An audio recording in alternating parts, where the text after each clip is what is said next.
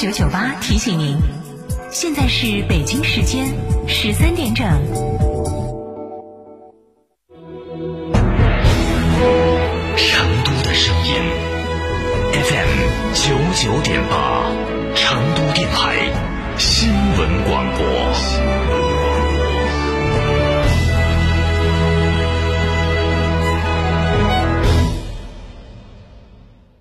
张总，缺资金找摩尔龙有哪些优势呢？摩尔龙一站式金融信息服务平台，贷款产品都来自直牌金融机构，这叫正规。那费用呢？摩尔龙把标准收费都贴在墙上的，让你明明白白消费，这叫诚信。办理方便不？你打六六七七六六七七，有专业服务团队和科技化的系统，为你人工智能匹配最适合你的产品，按照标准化的流程管理为你服务，这叫专业。个人小微企业需要资金就找摩尔龙六六七七六六七七。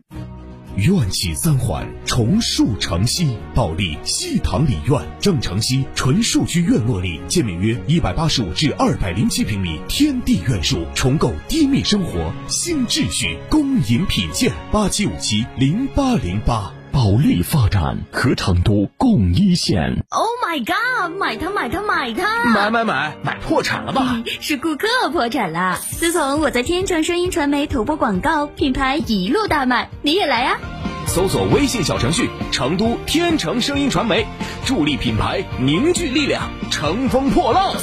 品牌投播热线：八四三三六九五五八四三三六九五五。想自驾不知道去哪儿？一路通众景自驾带你走天下，小众自驾圣地、网红打卡地任你选。想旅游不知道订房订门票找谁？找一路通众景自驾，省心又省钱。电话详询六六零零二三四五六六零零二三四五或微信添加 ZJ 三六七七八八八。一路通众景自驾带你纵览天下美景。张哥，成都房子好贵哦。那是你没找对地方噻！幸福东方白桦林均价六千一百元一平，地铁四号线上五十九到九十七平，全民套房，户户采光。详询八四八七五六七八八四八七五六七八。九九八快讯。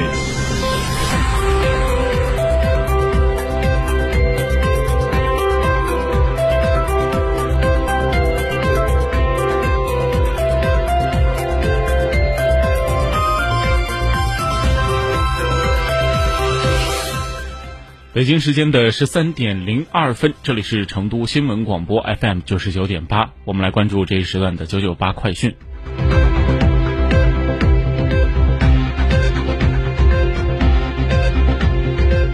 首先来看本地消息。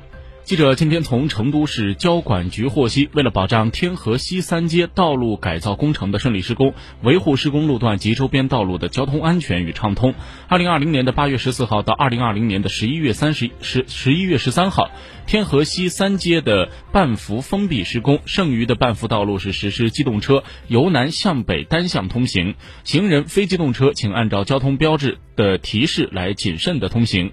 上述的管理措施实施后，原经过天河西三街由北向南通行的机动车，可以通过天府大道北段桥下道路、天人横街、天人路、天河西二街、天人北一街等道路绕行。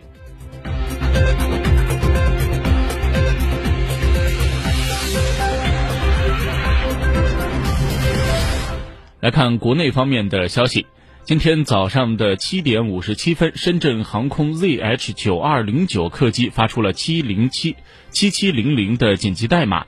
该客机计划从深圳飞往西安，起飞约二十五分钟后，二十五分钟之后发生了高度破骤降的情况，两分钟内从九千二百九十七米下降到三千七百三十三米。随后航班开始返航，应答的机代码也从七七零零转为普通代码，表明飞机紧急情况已获控制，机组人员可正常操纵飞机降落。航班已经在今天早上的九点十三分平安返航。目前事故的原因还在进一步的调查中。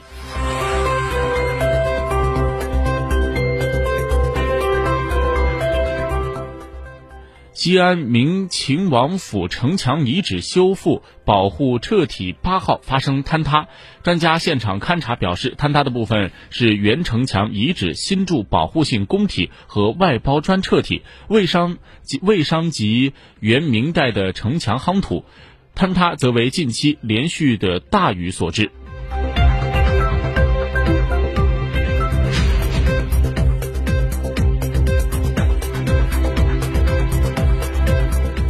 再来关注大连市疫情方面的消息。八月九号，大连市卫生健康委副主任赵连在当地政府举行的疫情防控新闻发布会上表示，大连的新冠肺炎疫情形势逐渐好转。八月八号的零点到二十四点，大连无新增本土新冠肺炎确诊病例，无新增本土。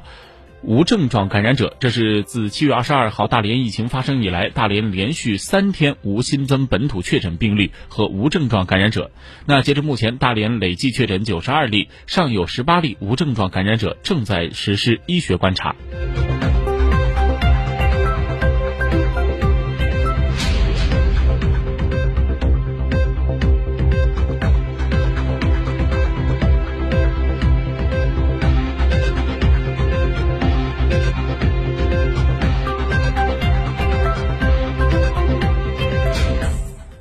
在昨晚举行的 CBA 季后赛半决赛中，广东队以八十八比八十五战胜了北京首钢，大比分二比一淘汰北京，晋级总决赛。他们总决赛的对手是在另一半区淘汰了新疆队的辽宁。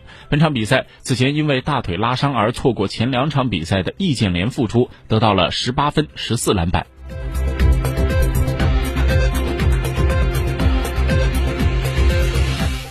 来把目光转向国际方面。根据外国媒体的报道，黎巴嫩首都贝鲁特八号发生了大规模的示威活动，目前造成了七百二十八人受伤，至少有一名警察的死亡。报道称，黎巴嫩当局已经拘留十九人，已开展相关的调查。根据法新社的报道，据报道，数千名抗议者聚集在黎巴嫩的首都贝鲁特市中心，表达政府在处理四号发生的大爆炸事故的愤怒和不满，大呼人民要推翻政权，称这场毁灭的整个城市并震震惊世界。的爆炸是黎巴嫩政府无能和腐败的直接后果。他们向黎巴嫩的警方投掷石块和棍棒，警方则用催泪瓦斯进行驱散。期间，一个由退役军官领导的团体进入临时进入外交部，宣称该建筑为革命总部。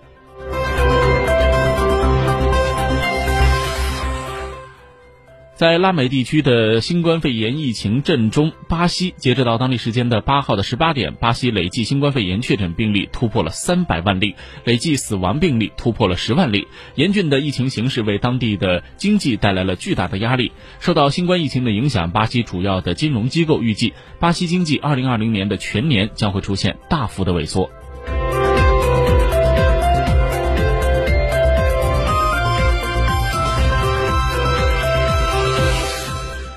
根据韩联社的报道，根据韩国中央灾难安全对策本部和行政安全部今天发布的初步统计，从今年的六月二十四号中韩国的中部地区进入梅雨季到当天的四十七天的时间里，连日不断的暴雨造成了韩国三十八人死亡，十二人失踪，韩国也迎来了九年以来最严重的水灾。